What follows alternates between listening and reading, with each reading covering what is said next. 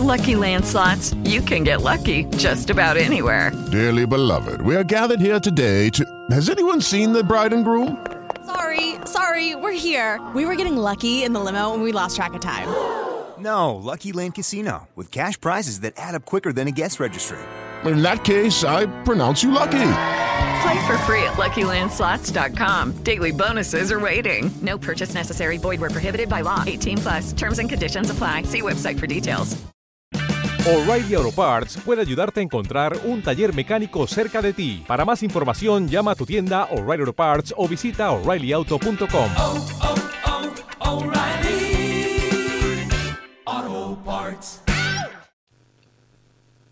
Naciónpodcast.com te da la bienvenida y te agradece haber elegido este podcast. Buenos días, Madre Esfera. Dirige y presenta Mónica de la Fuente. Buenos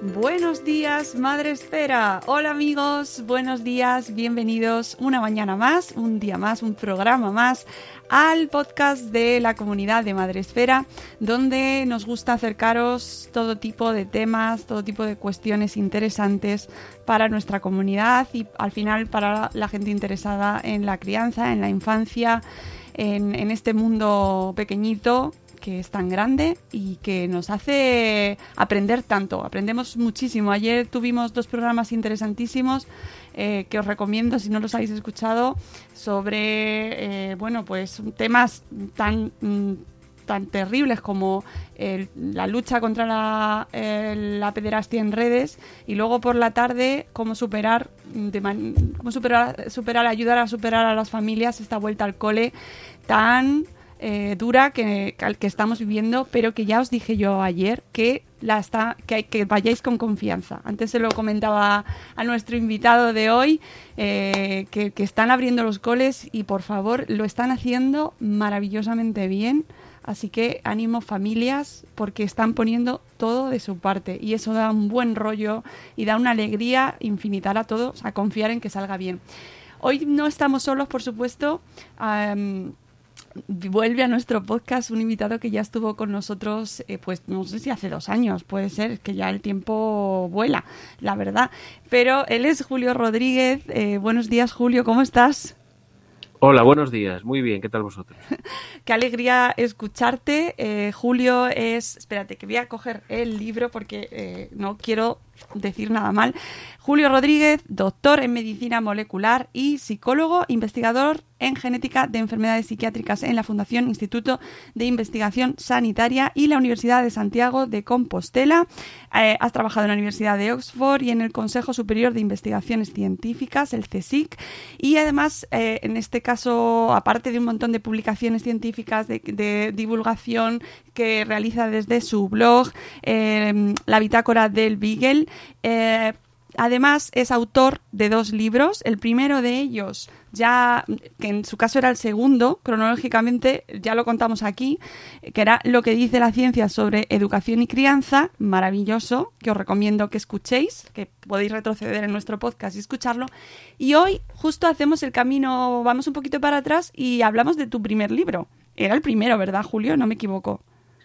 Sí, sí, bueno, la verdad es que la historia es así un poco curiosa porque realmente era todo, era un todo, era todo uno, pero, eh, o sea, que son los dos a, a la vez, Ah, porque era vale. todo uno, pero la editorial le gustó mucho un capítulo de todo lo que yo le mandé y, y- y me dijo, bueno, de este, eh, si, me- eh, si nos haces un libro de este, sacamos esto de primero, que era lo de prevenir el narcisismo. Y entonces ese capítulo lo extendí hasta hacer un libro y ese salió primero. Pero realmente estaban los dos escritos a la vez casi. Madre, vale, pues eh, bien, me parece bien y además entiendo el criterio de la editorial porque desde luego el tema da para libro y varios. Claro. Además, Claro, claro, sí, sí, ellos lo vieron perfectamente y dijeron, no, de, eh, de esto mejor, si de este capítulo nos haces un, si eres capaz de hacer un libro entero, pues este va por separado porque da para libro, claro. eh, la editorial es plataforma actual y ambos los podéis encontrar en plataforma editorial, eh, los podéis encontrar en, en cualquier plataforma, en cualquier tienda, en cualquier librería, eh, súper recomendables. Vamos a ir ahí al grano. ¿De qué hablamos cuando hablamos de narcisismo? Que me cuesta mucho pronunciar esta palabra, Julio.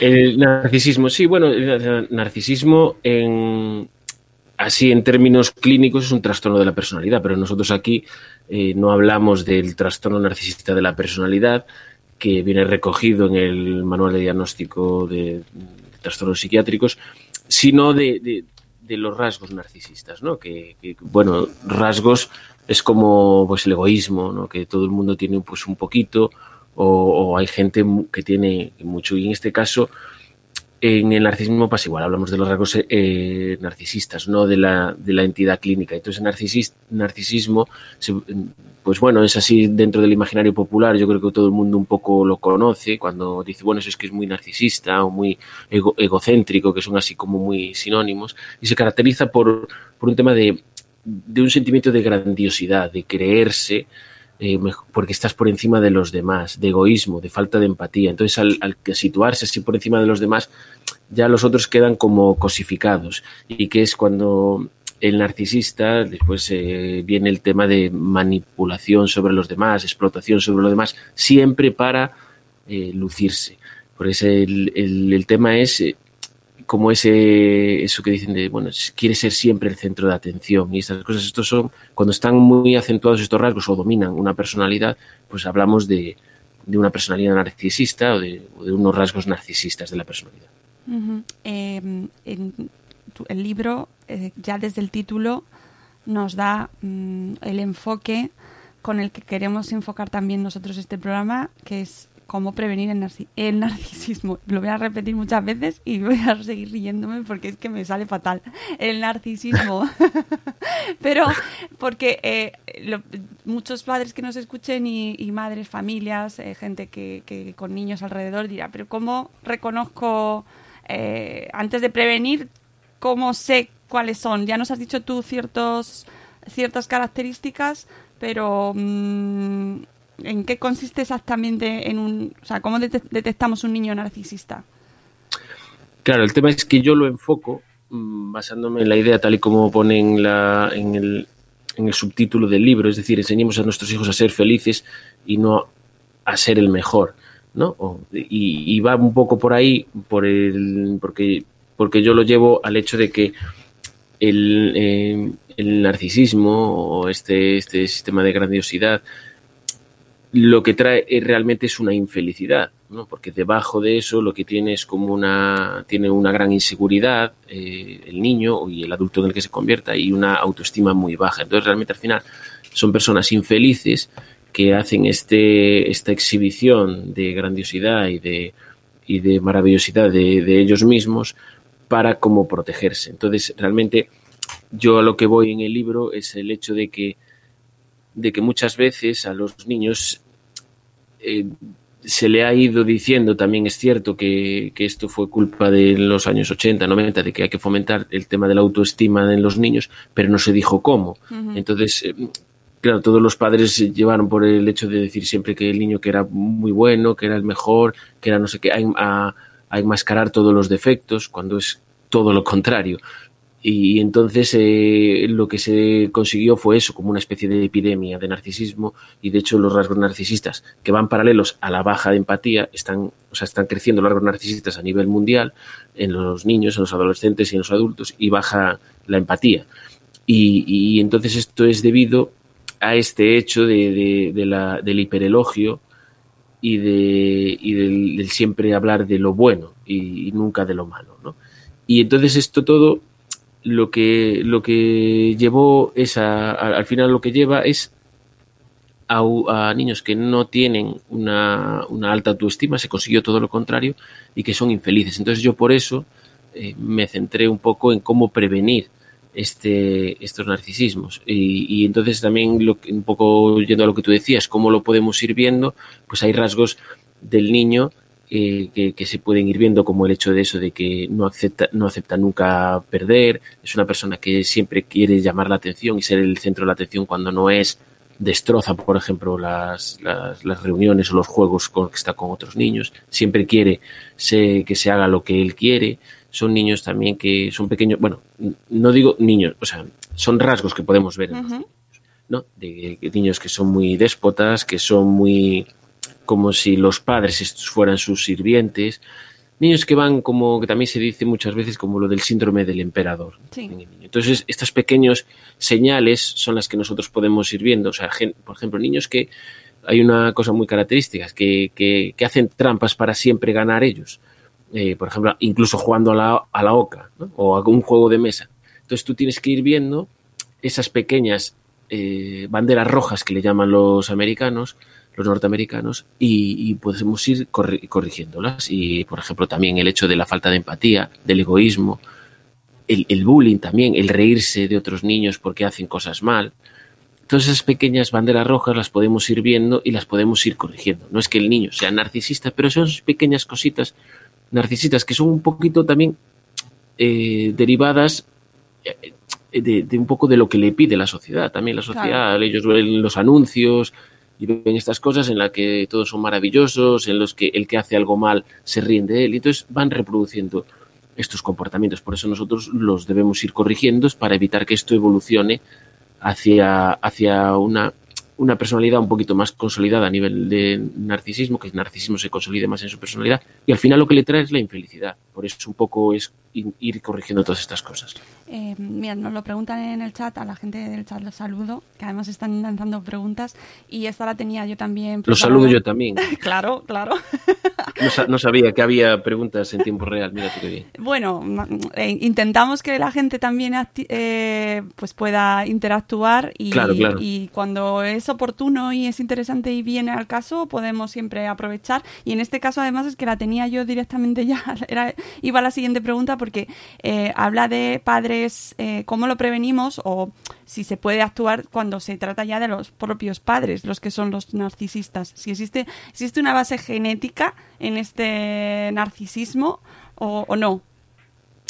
Bueno, pues eh, claro, eh, esta pregunta a mí me viene de maravilla porque, claro, mi especialidad es, es, es la genética, ¿no? Y bueno, que antes eh, hablamos de que, antes cuando me presentaste, que, vamos, que está perfecto, pero que yo ahora en vez de estar haciendo genética psiquiátrica, yo estoy haciendo diagnóstico genético. Pero bueno, va todo relacionado. Yo he pasado por la genética psiquiátrica, ahora estoy en diagnóstico genético. Pero bueno, que vamos, que es mi campo. Y entonces yo lo que quería decir, eh, lo que a este respecto es que es muy difícil que algo no tenga componente genético, por decirlo así de alguna manera. De hecho, eh, lo, que se ha- lo que se habla en genética o lo que hablamos los genetistas un poco es el tema de el grado del componente genético y la, la- se dice la penetrancia, ¿no? Pero bueno, es decir, es la importancia, el peso que tienen esos factores genéticos en un determinado rasgo. Entonces, en el caso del narcisismo, pues se ha visto que- que- que hay un factor genético pero también hay un factor ambiental muy importante. ¿no? Ese, podríamos a- a hablar de en, eh, torno a un, un 50-50 o un 40-60 aproximadamente, así como hay otras cosas. Eh, por ejemplo, yo hablo ahora mismo de- del autismo, de, de la esquizofrenia, que son ya eh, eh, bueno, condiciones que tienen un, la genética tiene un peso mucho más importante en estas cosas de personalidad, pues el, el- el factor genético existe, pero también el ambiental. Lo que pasa es que, eh, como, como tú bien me, me dijiste, si ya los padres tienen rasgos narcisistas, ya los padres pueden tener ya un, un pequeño componente genético, que, que eso ya se transmite al niño, que sumado al factor ambiental, que los padres ya, Ya si son, tienen, claro. tienen estos rasgos narcisistas, ya la van a educar de esta manera, pues todo se multiplica, ¿no? por decirlo así de alguna manera. Entonces está el, está el ambiente, el en este caso el am- sería, sumaríamos la genética con el ambiente familiar, más el, el contexto social, que, que vamos, que esta sociedad claramente enaltece este tipo de, de rasgos. Entonces, pues todo, todo suma Mm. y es más complicado. Eh, eh, el tema de la sociedad me parece impor- importantísimo porque parece como que siempre la culpa es de los padres, los padres, No, no, no, para nada.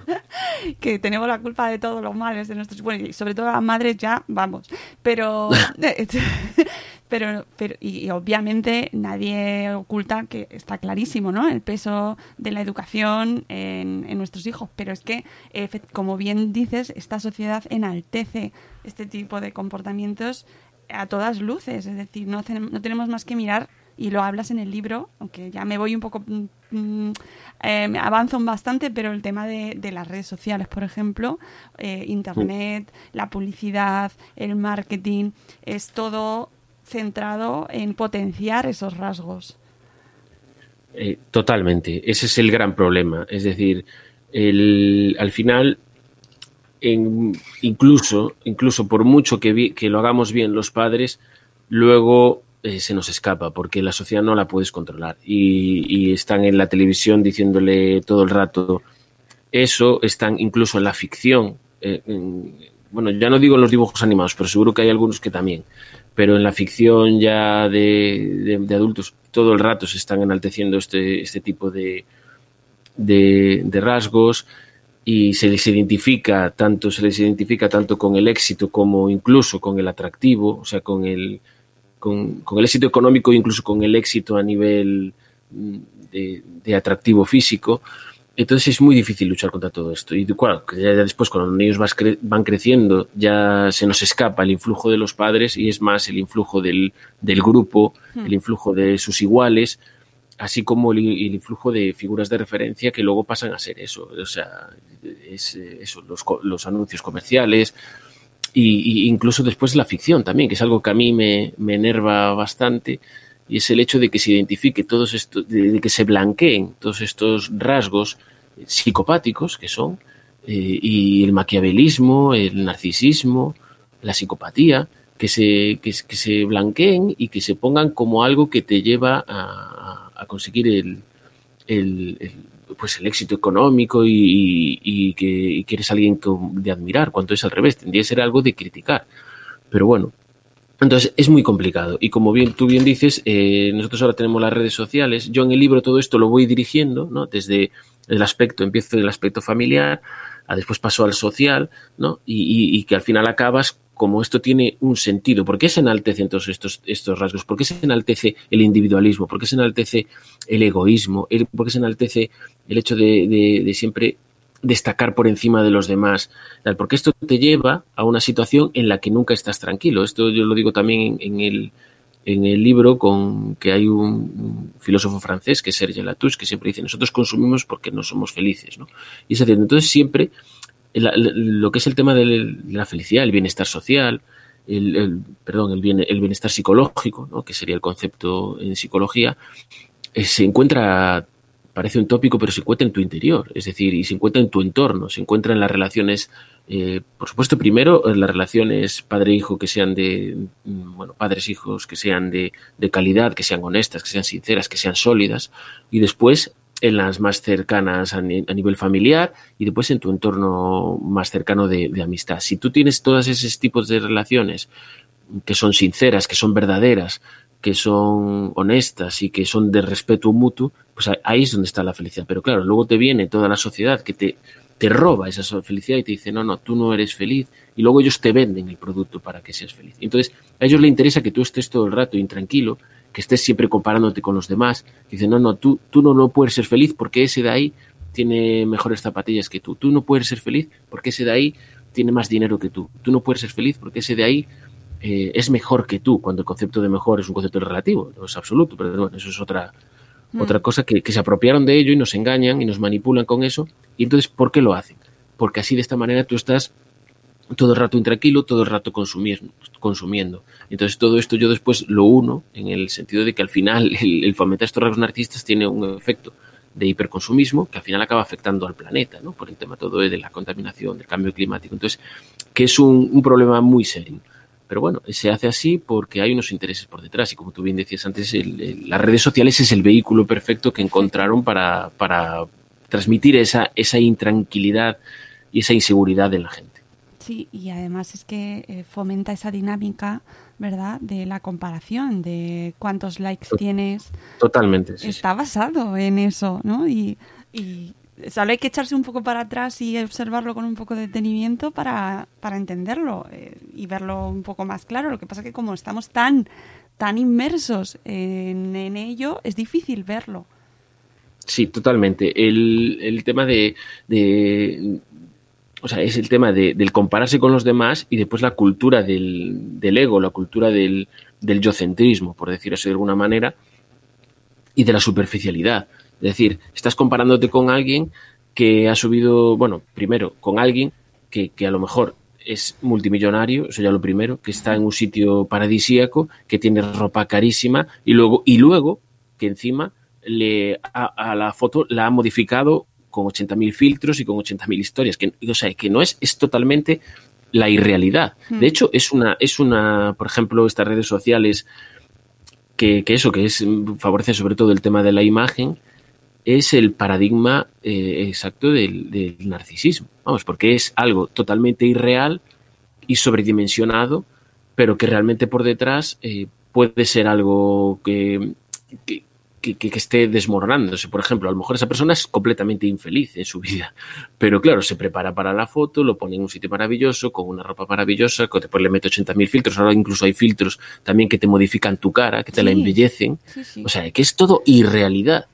Y tú solo ves eso. Y nuestro cerebro claro, no está preparado para las redes sociales. La evolución no nos ha dotado para protegernos para las redes sociales, ¿no? Porque ha ido mucho más rápido el, el, el desarrollo tecnológico, por decirlo así, que el desarrollo biológico. Entonces nuestro cerebro no sabe discernir que, que, eso no es la realidad, que la realidad de esa persona que, que, a lo mejor ahí salen maravillosos, luego por detrás pues tiene que pagar sus facturas, pues está estresado, pues está fastidiado, pero claro, él pone esa foto maravillosa y entonces tu cerebro no es capaz de, de, darse cuenta, tienes que hacer un ejercicio tú eh, cognitivo para decir, no, no, esto no es real, no me puede a mí generar ni, ni, envidia, ni competición, ni nada, porque no es real, porque por detrás puede haber eh, algo, bueno, la realidad, por detrás puede estar la realidad, que, que, es lo que debería ser lo normal. Y entonces, de esa manera nos engañan, pues igual que te engaña una droga, que, que engaña tu circuito de recompensa del cerebro, pues esto es lo mismo, engaña nuestro cerebro y, y, entonces elicita en nosotros este, este tipo de, competición de, y, de super, y después fomenta un poco la superficialidad. Y entonces estás todo el rato con, con esa intranquilidad de, de, mostrar siempre las cosas maravillosas, siempre lo mejor, siempre todo para ser mejor que los demás. Y, y esto, esto a nivel, ha llegado a tener consecuencias a nivel clínico, porque hay niños que, bueno, a nivel clínico y después incluso a nivel, o sea, ya un punto, llega a un punto dramático porque hay niños que, que por culpa de estos tipos de, de comparaciones pues tienen eh, trastornos de depresión, trastornos de ansiedad, ahí se ha acuñado el término de, de, de, de, bueno, de selfititis le llamaron, ¿no? Que por los selfies y tal, pero es, sí, porque después hay niños que se preparan, eh, que, que se preparan, ¿no? Que se, que incluso se someten a cirugía estética, sobre todo las niñas, para las chicas, las adolescentes, para poder llegar a conseguir más likes. O sea, realmente es que es, un absurdo, ¿eh? es surreal, pero está pasando. Y psiquiatras que, que atienden estos trastornos de ansiedad, trastornos de depresión, y, y niños incluso que, que, o adolescentes que no quieren salir a la calle porque para no mostrar su yo real, prefieren mostrar el yo de las, de las redes sociales. Vamos, un despropósito enorme que se, que, que se ha creado y que encima se está fomentando. Claro. Y que trae, trae consecuencias a nivel psicológico para ellos y después a nivel social. O sea, trae unos problemas tremendos. Sí, porque además, eh, si hay una. Se, se, puede deducir y leyéndote, eh, se habla también. Al final, está, el narcisismo está muy relacionado con el individualismo, con el egoísmo. Eh, Totalmente. Y, y, a nivel social esto eh, pues tiene consecuencias brutales que podemos observar. Esto hablabas de la falta de empatía, ¿no? Mm. O sea, eh, está todo relacionado, ¿no? Es decir, ¿cómo, ¿cómo vamos a funcionar como sociedad si al final solo estamos preocupados por nosotros mismos, por nuestro propio, propio yo? Totalmente. Eh, ha sido una, una campaña que se ha hecho para eso, hacerla, enaltecer el, estos rasgos que tú acabas de decir, el egoísmo, el, el, el egocentrismo, el narcisismo, y, y, por contra se ha demonizado lo que es la base de, de, de bueno, la base de la sociedad y después incluso el, la base del ser humano a nivel biológico, que es la, la cooperación. Mm. Es decir, nosotros somos animales sociales 100%, o sea, es, es, es algo que es un, que no, que no es una opinión, vamos, que es un hecho. Nosotros somos animales sociales y, la cooperación, y por decirlo así de alguna manera, o sea, está escrito en nuestros genes, el cooperar, el altruismo, ser animales sociales. ¿Y por qué? Porque eh, lo, los, los que en el pasado fueron sociales fueron los que sobrevivieron, porque es mucho más fácil vivir en sociedad que vivir tú solo. Pero esto, o sea, lo hacen todos los animales, quiere decir, puedes estudiar esto, claro, o sea, los biólogos como estudiamos etología y estas cosas del comportamiento animal, al final el ser humano es un animal y lo ves, y lo ves en los, en los chimpancés, pero lo ves también en los perros de las praderas y en los pájaros y, y muchos otros, que los que cooperan gastan mucha energía, mucha menos energía en, en detectar a los depredadores, en avisarse, en protegerse, en alimentarse, porque es eso, eso, entonces eso está grabado en nuestro acervo genético y es que somos animales sociales y somos y, la cooperación y el altruismo está dentro de nuestros de nuestros genes y, y entonces el, el, no el no hacer eso el romperlo en el pasar al, al tema del enaltecimiento del yo pues al final también crea un, un, tipo de estrés, que es o sea, este estrés de, de, no estar en contacto con los demás, de no cooperar con los demás, de tener unas relaciones tóxicas con los demás, porque no tenemos que olvidar también que la competición es una relación tóxica. Mm. Es decir, la cooperación, e incluso podríamos hablar incluso de, que es otra cosa que tengo yo en mente para llevar a, llevar a cabo, es el tema, podríamos hablar de la cooperación o incluso la inspiración, que te inspires el otro, es un tema de es una cooperación hacia el progreso. Sin embargo, la competición se basa en desbancar al otro, en destruir al otro. Y entonces ahí entran en juego relaciones, eh, eh, o sea, el tipo de relación de, de, competición es un tipo de relación tóxica dentro de lo que es, puede ser un contexto. Pues, pues, te puedes imaginar, por ejemplo, un colegio, ahora que estamos con el tema de la vuelta -huh. al colegio. Hay diferentes tipos de relaciones. Tú puedes hacer que los niños cooperen, o sea, que los niños pero si los fomentas el que compitan entre ellos, ahí estás, el otro es un rival, no es un compañero. Y eso todo es lo que se está fomentando a nivel social, es decir, que, que hay que desbancar al otro, que hay que destruir al otro, que hay que ser mejor que el otro. Y entonces eso rompe un poco lo que sería la, la, cooperación y la sociabilidad, que al final, que, que, que, que realmente es lo que está en nuestra naturaleza. Entonces eso crea un nivel de estrés, todo lo que, todo lo que vaya en contra de lo que para que nuestro cerebro está hecho, al final crea un poco de estrés e incluso síntomas depresivos y todo, eh, todas estas cosas. Y entonces todo eso se está rompiendo por fomentar este, esta historia del, del yoísmo, que al final tiene, tiene un interés puramente económico, nada más que otro. Mm. Pero bueno, por ese interés económico nos estamos cargando la sociedad. Mm.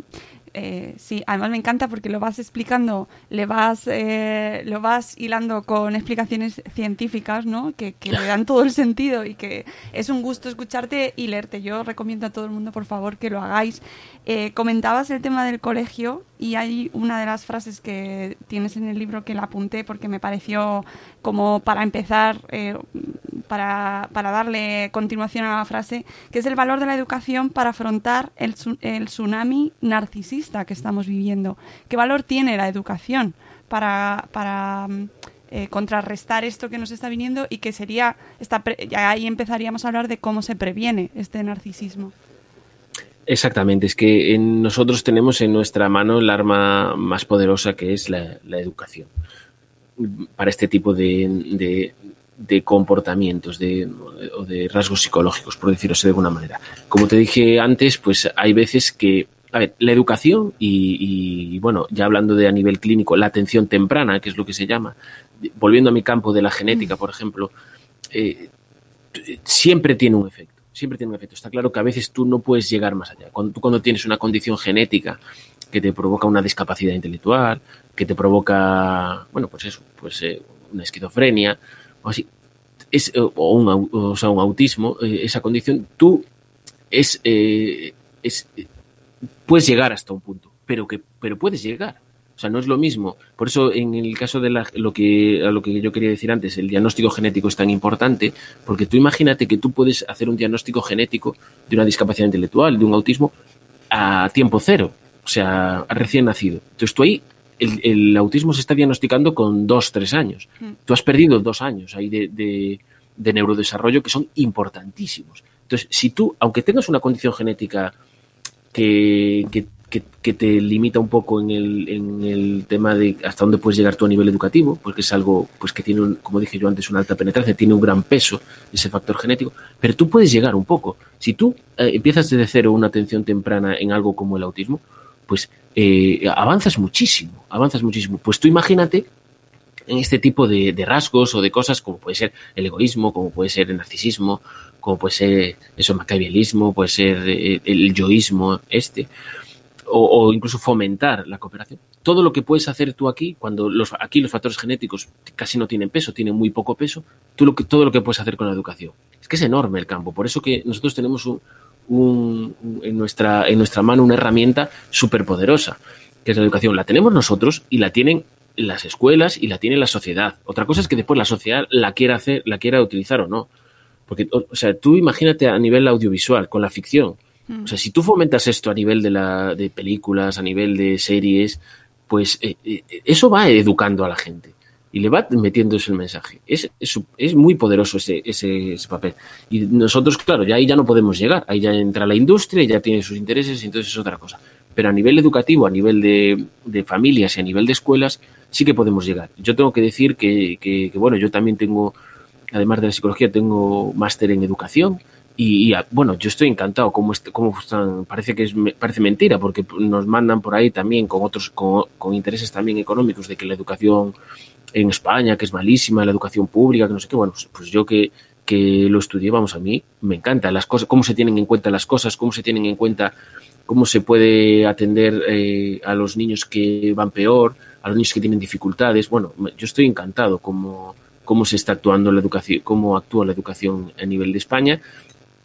Y después, a nivel de las familias, nosotros podemos hacer muchísimas cosas. Como dije antes, la clave de todo es, es, es el, ese hecho de fomentar la empatía, de ponerse en el lugar del otro. Yo hay una frase, hay una frase, bueno, hay, hay, hay muchas frases a este respecto, pero hay una frase muy chula de, del Gran Gatsby, del, del libro de, de Fitzgerald, que dice que cuando cuando te sientas, eh, cuando te sientas eh, empujado o, o, cuando, cuando, cuando critiques a otra persona, lo voy a parafrasear porque no me la sé de memoria perfecta, dice, cuando, para, cuando critiques a otro, ten en cuenta que no todos hemos tenido las mismas oportunidades. Mm. Y esa, para mí me parece, me parece, digo yo, esto había que ponerlo en todas las escuelas como en grande que también es muy similar a otra que, que existe en el, en el de Matar a un ruiseñor, de Harper Lee, que dice que que hasta que no te pones en los zapatos de otros no sabes cómo, cómo, cómo puede andar él. ¿no? Y, es, y es un poco así.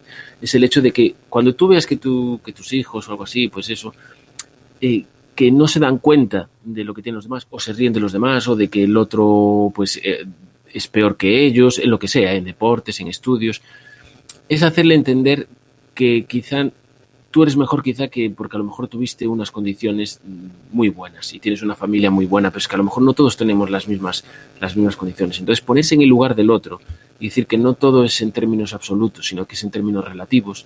El hecho de que a lo mejor tus padres pues tengan una gran educación y te puedan educar a ti muy bien y te puedan eh, pues hablar en inglés o enseñarte en piano algo así, y otros a lo mejor no pueden. Entonces, a veces que tú sepas algo o que tú seas muy bueno en algo depende de muchos factores y, casi nunca es un, uno de porque yo soy mejor, no, es que a lo mejor tú tuviste muchas, mejor, más, muchas más oportunidades. Entonces, el darse cuenta de eso, darse cuenta de que de, de, cómo son las condiciones de los demás y cómo son el contexto de los demás y, y bueno, y ponerse en el lugar de los demás también.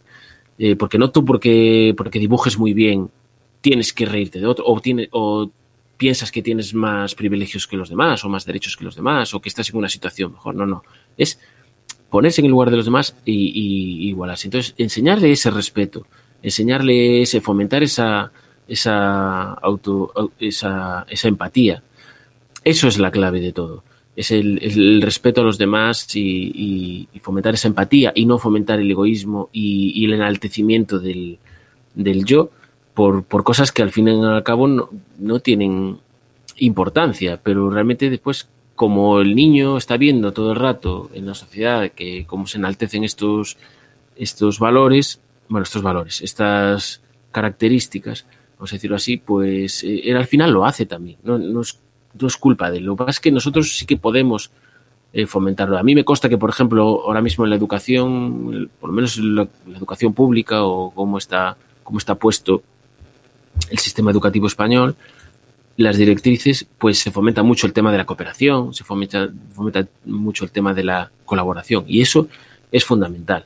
Ya le llegará después cuando tengan que salir a, al, a, los trabajos y al mundo ya dominado por el, por el mercado para, para encontrarse con, con el egoísmo y con la competitividad salvaje, que tampoco debería ser, ¿no? Pero bueno, eso ya, como ya está fuera de nuestro control, pues ya es como es. Pero bueno, pero ahora eh, fomentar estos, estos valores de cooperación, estos valores de empatía, estos valores de, de, de, de, reconocer también tus propios errores, porque a lo mejor a veces hay niños, yo siempre digo que un ejercicio genial para que el niño se, sepa eh, ponerse en el lugar de los demás y lo que sienten los demás. Es decir, hay veces, hay niños que se le da muy bien, pues por ejemplo, como estuvimos hablando antes, pues, jugar al fútbol, pues se le da muy bien, yo que sé, jugar al baloncesto, se le da muy bien escribir, se da muy bien estudiar, se da muy bien tocar un instrumento, se da muy bien dibujar.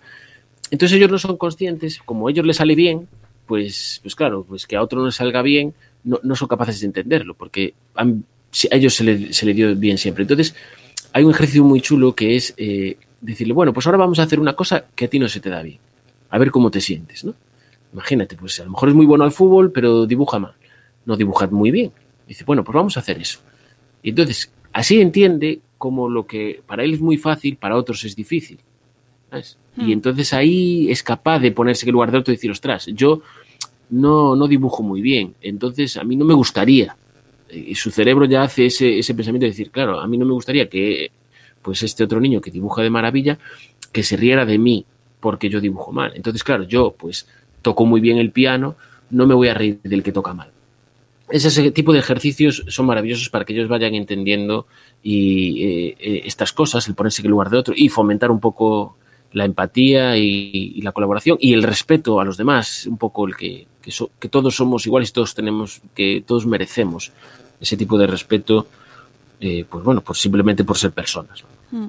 Hay un punto muy importante que, eh, además de lo que podemos hacer, eh, ¿qué no hacer? ¿no? Nos hablas de lo que está en las bases de, del narcisismo. O sea, cuando nosotros como padres estamos en, en esta labor tan fantástica y tan intensa de educar, que tan eh, difícil tan, claro claro tan difícil porque dudo mucho que ningún padre o madre eh, no mm, empiece esta esta tarea con la intención de que sus hijos se conviertan en seres totalmente así claro. ¿no? entonces eh, claro, claro. de dónde nos surge de dónde nos sale eh, sobreprotección que, que puede ser que puede ser muchas veces bueno pues dar dar lugar a que el niño o la niña mm. esté en este, en este contexto, ¿no? ¿Qué, qué, qué cometemos? ¿Qué errores cometemos ahí? Sí, eh, al final, como tú bien dices, eh, no es, eh, no es o sea, nadie lo hace adrede, claro. nadie lo hace a conciencia. Claro. Es decir, educar es súper difícil y no vas a estar todo el día con un protocolo, ¿no? De tengo que hacer esto y se, no, nadie va con un papelito en el bolsillo y decir, ay, ¿cómo tengo que actuar ahora? Es muy complicado, muy complicado y, y muy difícil. Y después, cada, después aparte, se produce una interacción entre, entre el niño y lo que el, el temperamento natural del niño, lo que podría, lo que yo diría, bueno, la genética del niño y, tú, ¿sabes? Se produce una interacción entre lo que tú intentas educar, el cómo es él, cómo lo reciben. No todos los niños reciben de igual manera la educación, no todos los niños reaccionan igual. O sea, es, es, una, es una interacción continua, es súper complejo. Yo, vamos, es lo más complejo a lo que me he enfrentado en mi vida y, sin, bueno, sin duda, todo el mundo. O sea, es lo más complejo la, la educación porque es eso, es un poco lo que tú quieres transmitir, el cómo lo reciben, la interacción de, de tú a las reacciones de ellos y está todo el rato ahí interaccionando la cosa, pues a nivel genético, a nivel educativo y a todos los niveles. Hmm. Es muy complejo. Y entonces, eh, claro, yo al hacer el estudio este sobre el narcisismo, la educación y el narcisismo, lo que se desprende de los estudios científicos hechos es el hecho de que, de que lo que más fomenta este tipo de rasgos en el niño y esta creencia de superioridad y tal es el hiperelogio el hiperelogio tanto directo como indirecto. A veces el niño, no, nosotros no se lo estamos diciendo a él, pero él lo escucha. Lo escucha en conversaciones de, entre adultos. Y ese, ese, ese hiperelogio que hacemos de que bueno, mi, hijo, claro, todos, nos, todos los padres queremos a nuestros hijos y pensamos que es más maravilloso, pero hay que hacer ahí un ejercicio de contención, de ser un poquito realista, de no inflar un poco, de no inflar demasiado las cosas. Y luego también eh, es el hecho de que... Pero esto, claro, es que nunca es culpa de nadie. O sea, Hmm. Esto es algo que se ha fomentado a nivel social. Es el, como dije al principio, el tema de que no, es que la autoestima es muy importante. Pero claro, no se le dijo a los padres cómo, cómo se tenía eh, eh, que fomentar una autoestima segura, una alta autoestima. ¿sabe? Entonces, bueno, no se le dijo, es que es muy difícil, no todos los padres son psicólogos, o sea, es que es muy difícil. Claro, entonces se, se va al hecho de que, bueno, pues la, la autoestima es el quererse a sí mismo, pues bueno, pues vamos a, a fomentar Claro. que el niño se quiera muchísimo. Pero claro, la, autoestima es, un constructo psicológico muy complejo. Y de hecho, la alta autoestima no tiene nada que ver con el quererse, a- el, quererse a sí mismo, porque solamente, ¿no? La autoestima, eh, tú tienes que querer, primero, tienes que quererte a tu yo real, no a una imagen eh, in- inflada de ti mismo, ¿no? Tienes que querer quererte a ti mismo, pero quererte con tus partes buenas y con tus partes malas. Y ahí está la clave de todo. Es decir, el- el- lo que más fomenta esta, gran- esta creencia de grandiosidad en el niño es el hiperelogio y el omitir por completo las partes menos buenas de, niño. Es decir, como estábamos hablando antes, el tema del, del- del dibujo, pues que el niño sepa que, oye, que tú eres muy bueno tocando el piano, pero no eres tan bueno dibujando. ¿sabes? Y también saber, eh, siempre eh, tener esa- esas o sea, saber cuáles son sus limitaciones. Y además, la manera de, al saber tus limitaciones, puedes superarlas, porque después el, talento natural existe, pero lo que te da la maestría sobre algo es la práctica. Eso está súper demostrado. O sea, nadie, todo este tema de que no, es que él es un talento natural, eh, tanto en el fútbol como en la pintura, como en, eh, como en el estudio, como en la música, como en cualquier cosa. Eh, hay, un, hay un talento natural, pero si no hay horas de entrenamiento detrás, no hay nunca maestría. Es más, el talento natural se va perdiendo a medida que nos ha- hacemos mayores. Entonces, es el hecho de que, de decir, vale, pues mira, tú eres muy bueno jugando eh, al fútbol, muy bueno tocando el piano, no, pero no, no, es no eres tan bueno dibujando. Entonces, practica el dibujo si quieres, ¿eh? Si no quieres, pues no quieres, pero si practicas, lo puedes conseguir. ¿no? Y, entonces, y, ya, y a, la, a la vez que se lo digamos, a la vez que el niño sepa cuáles son sus partes buenas, sus partes menos buenas, también nosotros tenemos que hacerlo de manera indirecta, pues, o sea, es que no pasa absolutamente nada por estar hablando con otras personas y no hay que decir siempre que estar compitiendo, que bueno, eso es, eso es, eso es otro capítulo del libro también, algún día sobre los padres competidores, ¿no? El, el gran melodrama de los padres competidores, en plan, si es que se compite por todo, hasta se compite por, bueno, yo no, bueno, tú igual sí, ahora ya no sé si se hacen. Cuando yo era pequeño en el colegio se hacían a veces estos, estas cartulinas con, con se pegaban macarrones y se pegaban lentejas y tal. No sé. Y yo digo, es que hasta se compite por una cartulina de macarrones, a ver quién hace la mejor. O sea, es que son unas cosas que son surrealistas para mí. Entonces, eh, no siempre tenemos que ser los mejores. O sea, no siempre, es que es imposible ser siempre el mejor. Entonces los padres están ahí co- hipercompitiendo y nunca se dice, nunca se dice la realidad de, bueno, pues, oye, pues mi hijo hace de maravilla las cartulinas de los macarrones, pero bueno, pues no se le da muy bien el baloncesto.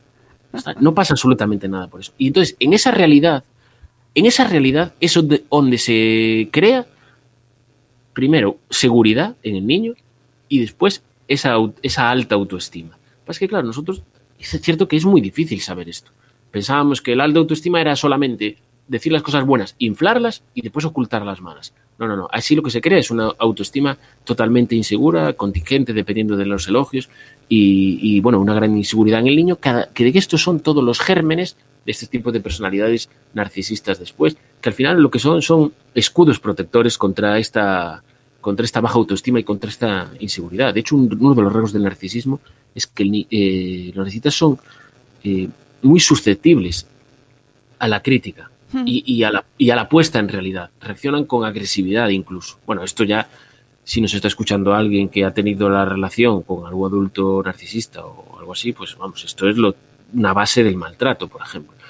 Porque el confrontar con la realidad o el verse, entre comillas, superado por otro o algo así, confrontar con, con, con- la realidad que le rompa su, su dios de oro que tiene él mismo por imagen personal, pues reacciona con, con violencia y, bueno, cuando esta violencia no puede ser ejercida, esto después lleva a, ansiedad y depresión, que también es un, un rasgo típico, cuando no se puede, cuando el confrontamiento con la realidad le hace daño y no puede eh, pues ni destruirlo, ni enfrentarse a él, ni nada, pues entran en depresión. Entonces, volviendo al principio de todo, eh, ¿cuáles son estos pequeños errores, entre comillas, que, que cometemos? Pues es ese hiperelogio, tanto directo como indirecto, y luego no ocultar y omitir por completo aquellas cosas que el, que el niño pues no haga tan bien.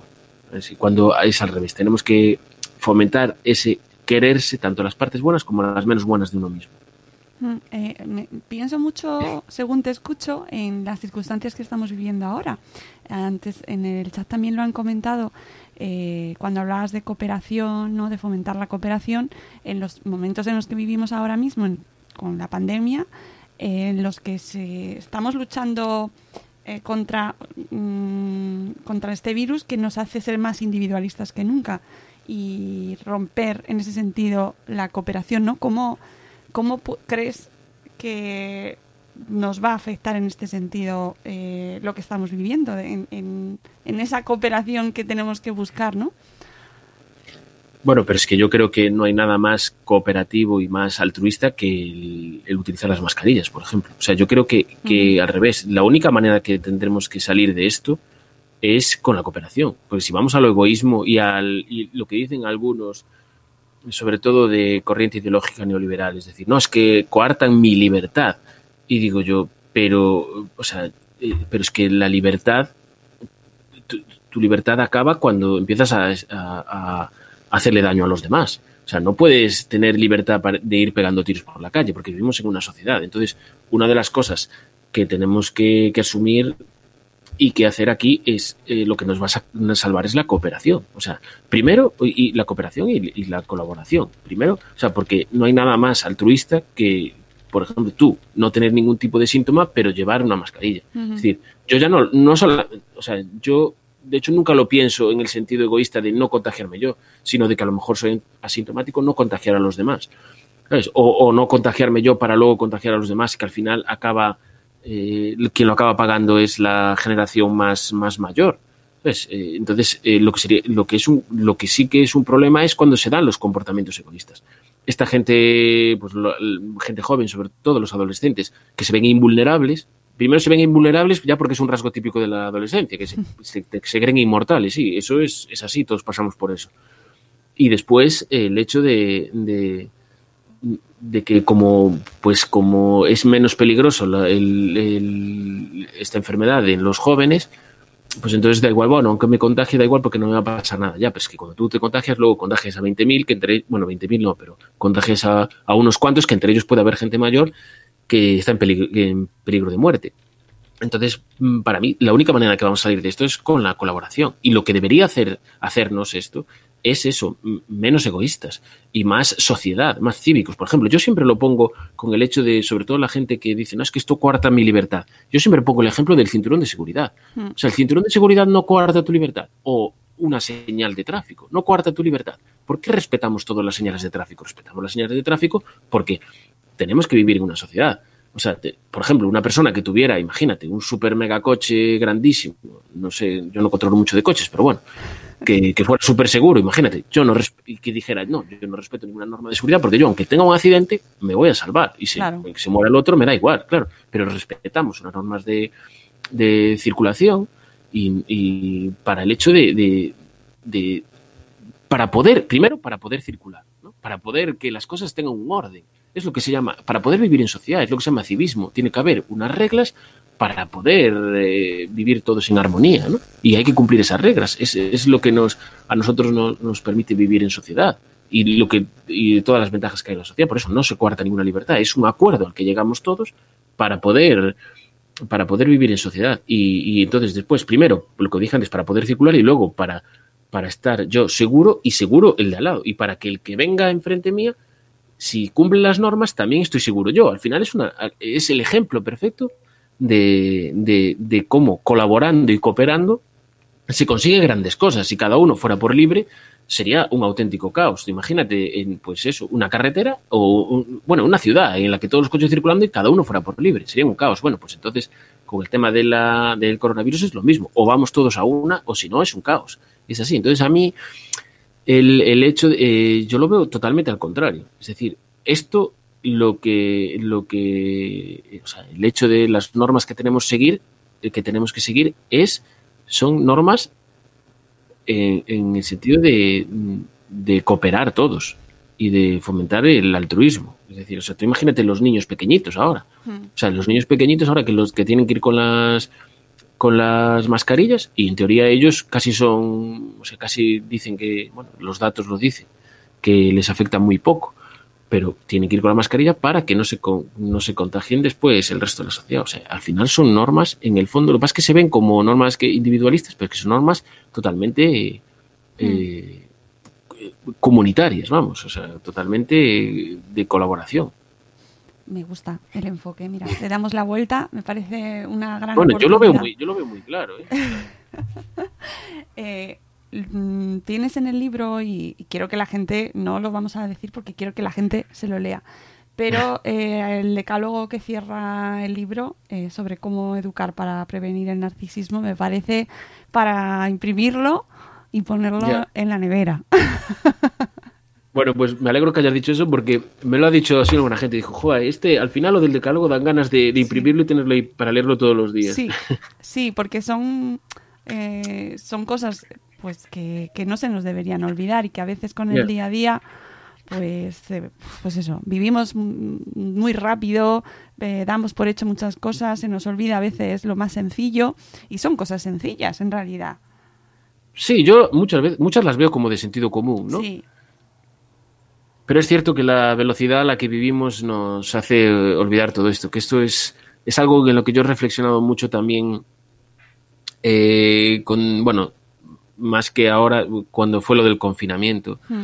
que reflexioné mucho sobre esto y decir, ostras, es que nosotros vivimos a tal velocidad que las cosas realmente importantes las acabamos dejando de lado. O sea, y es una pena, ¿no?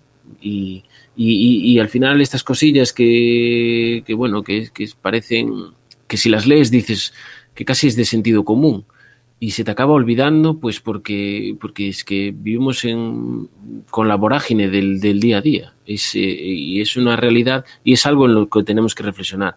Pasa que a veces, aunque reflexionemos y aunque nos, nos lo propongamos, es muy difícil, porque realmente, claro, el día a día no te deja un minuto.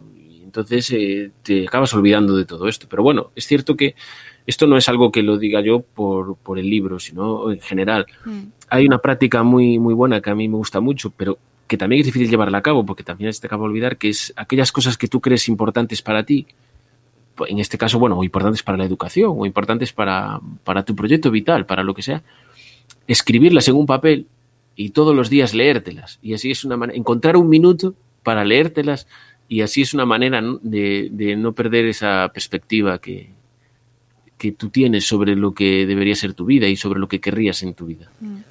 Y hay otra cosa que también eh, me parece muy interesante y muy recomendable, que es aprovechar algo que has comentado antes, el tema de la ficción.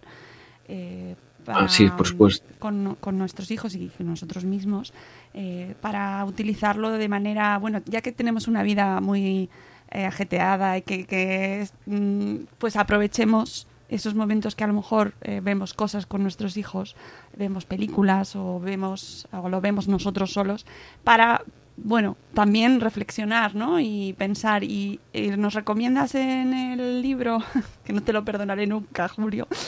Ah, Nos recomiendas en el libro, o por lo menos lo mencionas, y yo acudí dispuesta a no, eh, no, es verdad. Creo que no recomiendo No, esa no, no la recomiendas, no la hablo, hablo del caso, ¿no? Porque Sí. es, bueno, es un caso muy mediático y muy paradigmático. No la recomiendas, pero- cierto, pero yo sí. Claro, yo ahora la recomiendo, pero en el libro no, no la conocía, ¿eh? De- Claro, de- es anterior, de hecho, el- tu libro a esa película, Ah, porque sí, ha sí, sí. salido, esta película salió después, pero sí habla de los atenta el atentado de Utoya, eh, donde, eh, bueno, es una catástrofe, un ataque terrorista terrible. terrible, es terrible. Y lo mencionas como un ejemplo de personaje llevado al extremo, pero cuya base pues está ahí, ¿no? La intolerancia, el egoísmo, Mm. la, la incapacidad para enfrentarse a la otra realidad. Al final es un ejemplo. Sí, estremecedor. paradigmático. sí. Total, ¿no? Claro, el, sí, el, el- bueno, esta- estamos hablando del, del, del- bueno, ahora no me sale el nombre. La, del- en la película se llama Utoya. Eh, sí, la película es Utoya, pero Utoya, el- y el hombre, bueno, ahora no recuerdo, no tengo su nombre delante, pero bueno. eh, Brave, eh, Brave, Breivik, ¿no? Sí, puede Andreas, ser. Andreas Breivik, sí. Sí. sí. Sí, está todo, tiene Andrés, todos sí. los rasgos de, de- se caracteriza por, o sea, por la grandiosidad, él se creía que era un- como un salvador de Noruega y que era un caballero de no sé qué, el elegido. Hmm. Un tema también de, bueno, por supuesto, egoísmo, falta de empatía, por supuesto, y, y de, bueno, transgredir las normas, y él tenía todas estas todas estos, todos estos rasgos y después, bueno, claro, también al final las personas que llevan al extremo y cometen estos actos de, de terroristas y tal tienen, tienen más cosas, o sea, no Claro. solamente narcisismo, es, eh, bueno, psicopatía, eh, maquiavelismo, trastorno límite, to- todas estas cosas que transgreden las normas y, y eso hacen daño a los demás. Pero bueno, en este caso, él tiene muchos rasgos narcisistas porque no hace un daño a los demás simplemente por hacerlo, que también sería otra cosa, un sadismo, sino que, lo- bueno, el sadismo pues sería por tener placer. En este caso no es, es simplemente es por engrandecerse a él. Él va como de Salvador y que, que va li- a limpiar Noruega y que, y que lo hace, bueno, y consigue, al final consigue ese foco mediático que tanto, que tanto deseaba ¿no? y que tanto quieren algunas de estas personas, Mm. cen- centrar en la, la, la imagen. Y, y bueno, la película, está claro que la de Utoya en este caso es muy buena película, muy dura, pero muy buena porque nos pone, eh, en- nos transmite la realidad de, de esta persona. Es decir, aquí no blanquean a- para nada a esta persona, sino que muestran toda, toda su parte, su, su maldad. Sí, sí, es muy dura, pero, pero bueno, o sea, yo, o sea, no sé, a lo mejor no es una, no es una, a lo mejor hay gente que no, que no la ve, pero bueno, es muy buena para verla, para ver cómo fue eso en toda su realidad y no olvidar, ¿no? Como hablábamos antes, claro, yo sé que a veces es difícil de soportar, pero bueno, como hablábamos antes en el caso de la personalidad, de, de la autoestima segura, de, de las partes buenas y las partes menos buenas, a mí, por ejemplo, me gusta del ser humano saber las partes buenas y también las partes menos buenas. O sea, me gusta conocer este tipo de personalidades también para saber hasta, hasta qué punto pueden llegar, ¿no? E intentar entender cómo llegan ahí, intentar entender por qué eh, llegan ahí, ¿no?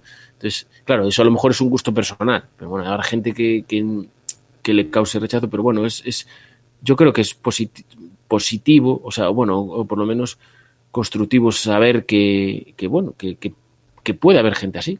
Hmm. Y, que todas estas, esto, y, y, que esta gente no, no sale de la nada, ¿sabes? O sea, es gente que realmente pues eh, tiene unos rasgos eh, psicológicos definidos y, y, y, un pasado definido, unas condiciones definidas y saber esto todo nos, nos a nosotros nos ayuda a, a, intentar corregir todo eso. Que luego al final, esta, es, bueno, hay una frase muy buena que dice que si no sabemos nuestra historia estamos condenados a repetirla, que me parece acertadísima, sí. pero luego al final, un poco aunque sabemos a veces las circunstancias históricas que pueden llevar a eh, que se dé un extremismo, ¿sabes? Eh, sobre todo a nivel político, pues al final las acabamos repitiendo igual y acabamos haciendo las mismas cosas. Pero bueno, que es algo que yo no entiendo, pero se acaba, se acaba pasando. Mm. Pero en este caso, pues bueno, se puede, se puede intentar corregir, algunas cosas desde, desde, la educación. Pero bueno, ya a nivel eh, educativo, eh, bueno, a mí me parece, eh, pero positivo, ¿no? Este, este, este está un poco es un poco para ver un poco lo que puede llegar este tipo de, de personalidades. Eh, después un poco para conocer un poco si alguien está interesado en el tema del narcisismo, hay, hay, hay dos películas eh, de adultos, eh, que, bueno, para mayores quiero decir, no, no. Digo, no para ver con los niños, que son, bueno, American Psycho, Uf, que es una maravilla. Sí, sí, esa es, eso es, vamos, es, es perfecto, el, lo que viene siendo el paradigma del narcisista. Y después hay otra también muy buena que es de que la protagonista es Nicole Kidman, que se llama To Die For, creo que es eh, en inglés, es algo por lo que morir, dicen algo así. También es una personalidad que, que, bueno, que va viendo, va pasando por encima de todos con, con el objetivo de llegar a, a ser ella el, centro de atención. Pero después, por ejemplo, para ver, bueno, en temas de educación a nivel de empatía, antes dije, hablé de lo del hiperelogio. Hay un libro que a mí me parece maravilloso y fue crucial que yo leí durante, durante el, bueno, la etapa esta, de esto cuando te empiezas a, a preparar para, para, la educación, cuando vienen los niños. Y uno de los libros que leí fue, eh, creo que es cómo hablar a los niños para que nos entiendan y, y para que nos escuchen. A los niños para, Para que, que te, para que te escuchen. ¿Cómo hablar a los niños Sí. para que te escuchen? Eh, ay, ¿cómo es que es un libro? Ah, aquí está. ¿Cómo hablar? eh, espera que los- ¿Cómo hablar para que los niños te escuchen y cómo escuchar para que los niños te hablen? Que es un libro de Adel Faber y Elaine Mazlis. Bueno, es un clásico de estos de, de educación. Y bueno, a mí me encantó, porque aparte como es, es- está viñetado, es con viñetas, y entonces te vas diciendo un poco esto, las, las situaciones de cómo decir, por a veces, cómo decir, en vez de, de decir, bueno, oye, has hecho un buen trabajo, en vez de decir, eh, o sea, has hecho un buen trabajo en vez de decir que, wow, lo has hecho perfecto, eh, lo has hecho, has sido el mejor de la clase, ¿sabes? Eh, un poco así para ir corrigiendo estos, este hiperelogio y, y bueno, y más situaciones. Ellos hacen todas las situaciones y las viñetan, los tienen así como un cómic y la verdad es que es, a mí me parece una maravilla. Y luego también hacen, de, de- después de cada cosita, hacen como un decálogo. Ujú. Y, y entonces eso a mí me parece genial. Quizás, y mira, inconscientemente saqué ahí lo de hacer el decálogo para mi libro, pero es que me parece muy gráfico, porque tú lo tienes ahí, vas a esa página y resuelves tus dudas. Y, y después, ya a nivel de ficción, que a mí es que yo, bueno, adoro la ficción, me encanta la- tanto la literatura como el cine, y entonces, menos las series, las series menos, pero bueno. Entonces, eh, soy muy fan de esto y le doy mucho, mucho valor a- al, al hecho de, de lo que se transmite por una, por una obra tanto literaria como, como audiovisual. Bueno, sobre todo literaria, vamos, a mí, a mí o sea, los libros me, me encantan y cómo tienen ese poder de transmitir de transmitir un mensaje entre líneas, ¿no? Sí. Yo siempre hablo de que al primer, a mí el primer libro que me dejó así, que, que lo vi, eso fue El Señor de las Moscas, que no, que no, Uh. que no vi. Sí, que Uh. no- pero como que por detrás de todo eso que te estaban contando, que era así también muy duro, pues había un, había un mensaje, ¿no? Por Ese ahí. A mí me dejó, Es- a mí me dejó impactadísima, ¿eh? Yo me lo- dejó impactada, me Sí, dejó sí. impactadísimo a mí también. Eso, plan, por favor, eh, debería estar en todas las casas y además, yo no sé si cuándo lo leíste tú, pero yo lo leí en mi pre- preadolescencia, o sea... Sí, sí, yo el bachillerato me lo, de- Sí. re- me lo habían recomendado en filosofía y me dejó, vamos, o sea, o sea eh, para la asignatura de filosofía. fue. eh, brutal, ¿eh? O sea, Sí, sí. vamos, mm, padres del mundo que nos estéis escuchando, mm, no lo dudéis y ese libro tiene que estar en casa. Es durísimo, pero es eh, una maravilla. No se te va a olvidar en la vida. No, pues, pues tal cual, mira, pues mira. Y yo ya sabía que no podía ser el único, porque se me pareció una, una maravilla. Digo yo, Total. Dios, esto es. Y entonces ahí es cuando, cuando ves lo importante que es la ficción para, para, para transmitir determinados mensajes o determinadas ideas que de otra manera serían muy difíciles de, de entender e incluso de aceptar. Y así con una historia, pues te va mandando. Entonces yo dije, bueno, esto es. Y entonces eh, otros libros que hay con respecto a eso, como, como dije antes, a mí me gustó muchísimo y me parece muy importante, es El Gran Gatsby, Ujú. Para, para ver eso, para ver ese, ese tema de que también hay, hay, hay, hay gente, yo lo he leído por ahí, que, que catalogan también al personaje de que tiene rasgos narcisistas, ¿no? Porque al final pero hay determinadas hay, hay un mensaje por detrás también muy muy de hecho de como la frase que dije antes de decir cuando vayas a criticar a alguien ten en cuenta que no todos hemos tenido estas mismas oportunidades. Y me parece me parece muy muy muy buena esa frase muy poderosa. Y, que tiene mucho recorrido por decirlo así porque es algo que, que puede influir a todos los niveles no Sí. solo o sea eso a un nivel educativo pero luego tiene repercusión a nivel social y pues mira, pues imagínate pues, un líder político pues que sea que, que tenga los rasgos que tenga el Breivik este, o que tenga o que o que sea educado con estos valores del, del- del matar a un ruiseñor o de o del Gran Gatsby. Es que cambia por completo, cambia una sociedad entera. Sí.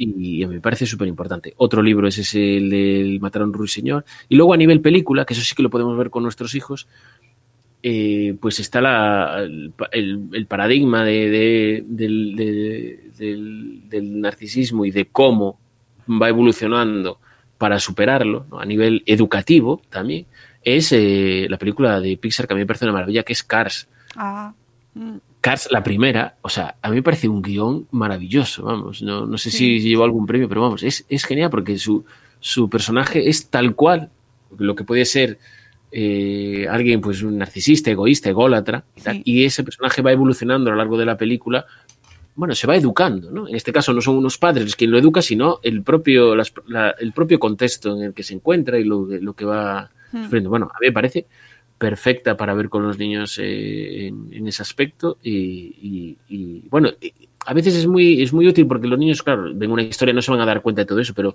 nosotros yeah. les podemos ir diciendo, no, mira, pues, mira, aquí se dio cuenta de esto, aquí se dio cuenta del otro.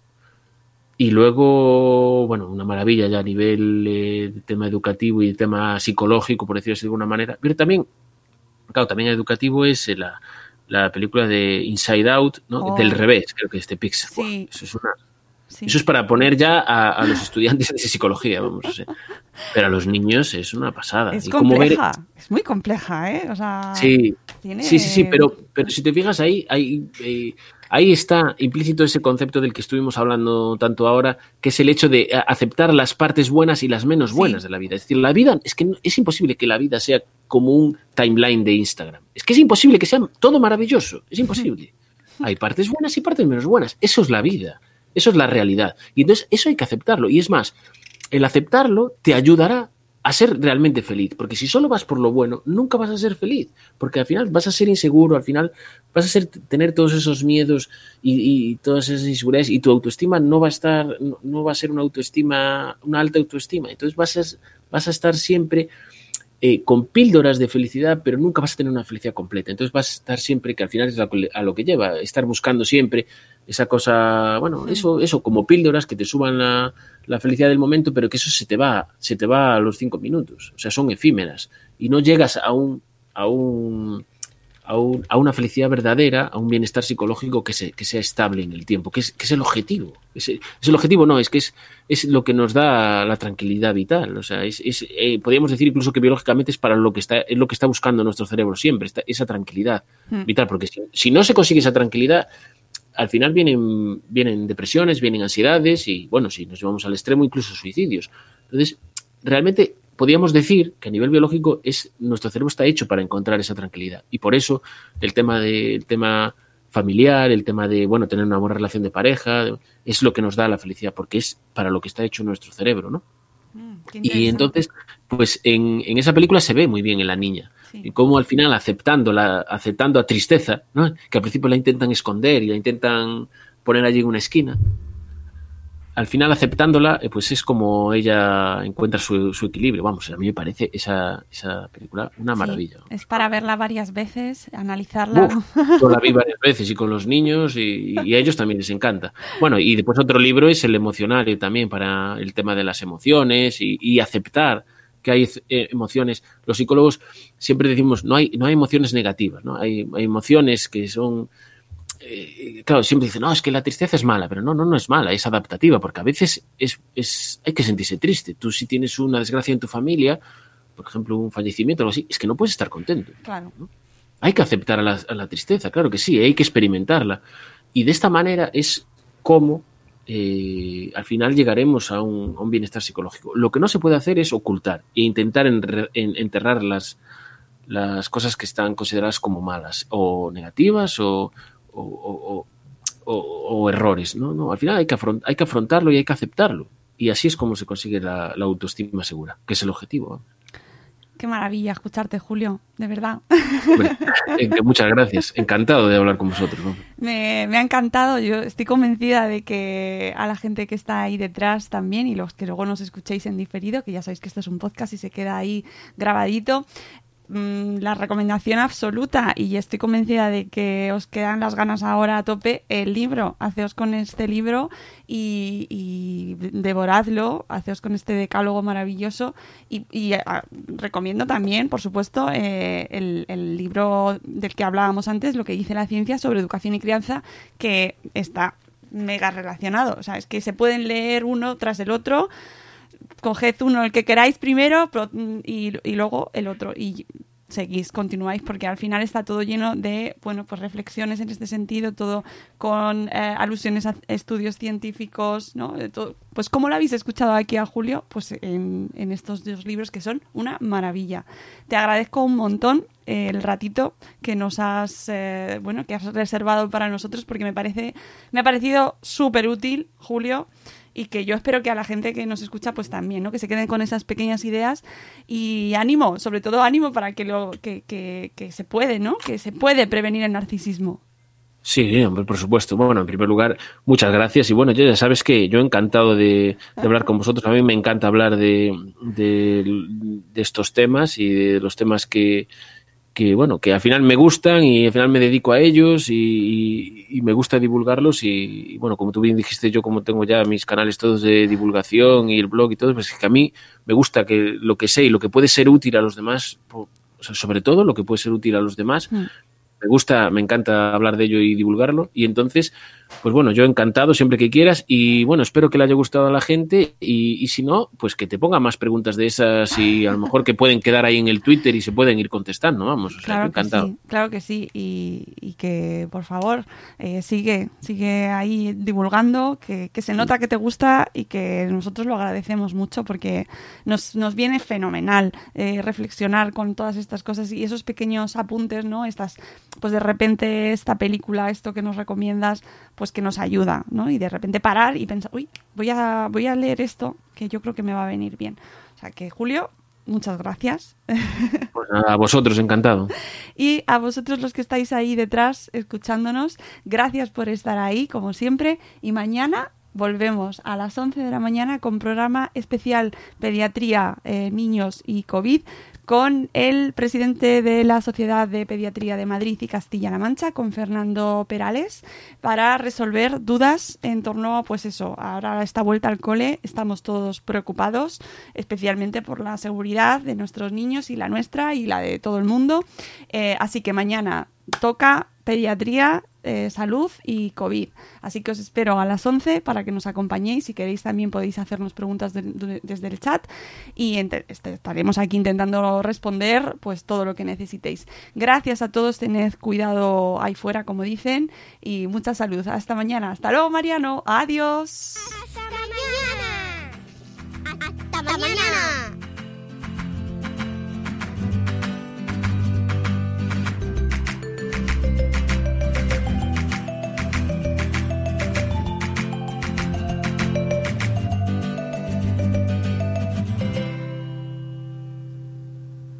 With Lucky Land slots, you can get lucky just about anywhere. Dearly beloved, we are gathered here today to. Has anyone seen the bride and groom?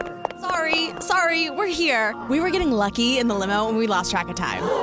No, Lucky Land Casino, with cash prizes that add up quicker than a guest registry.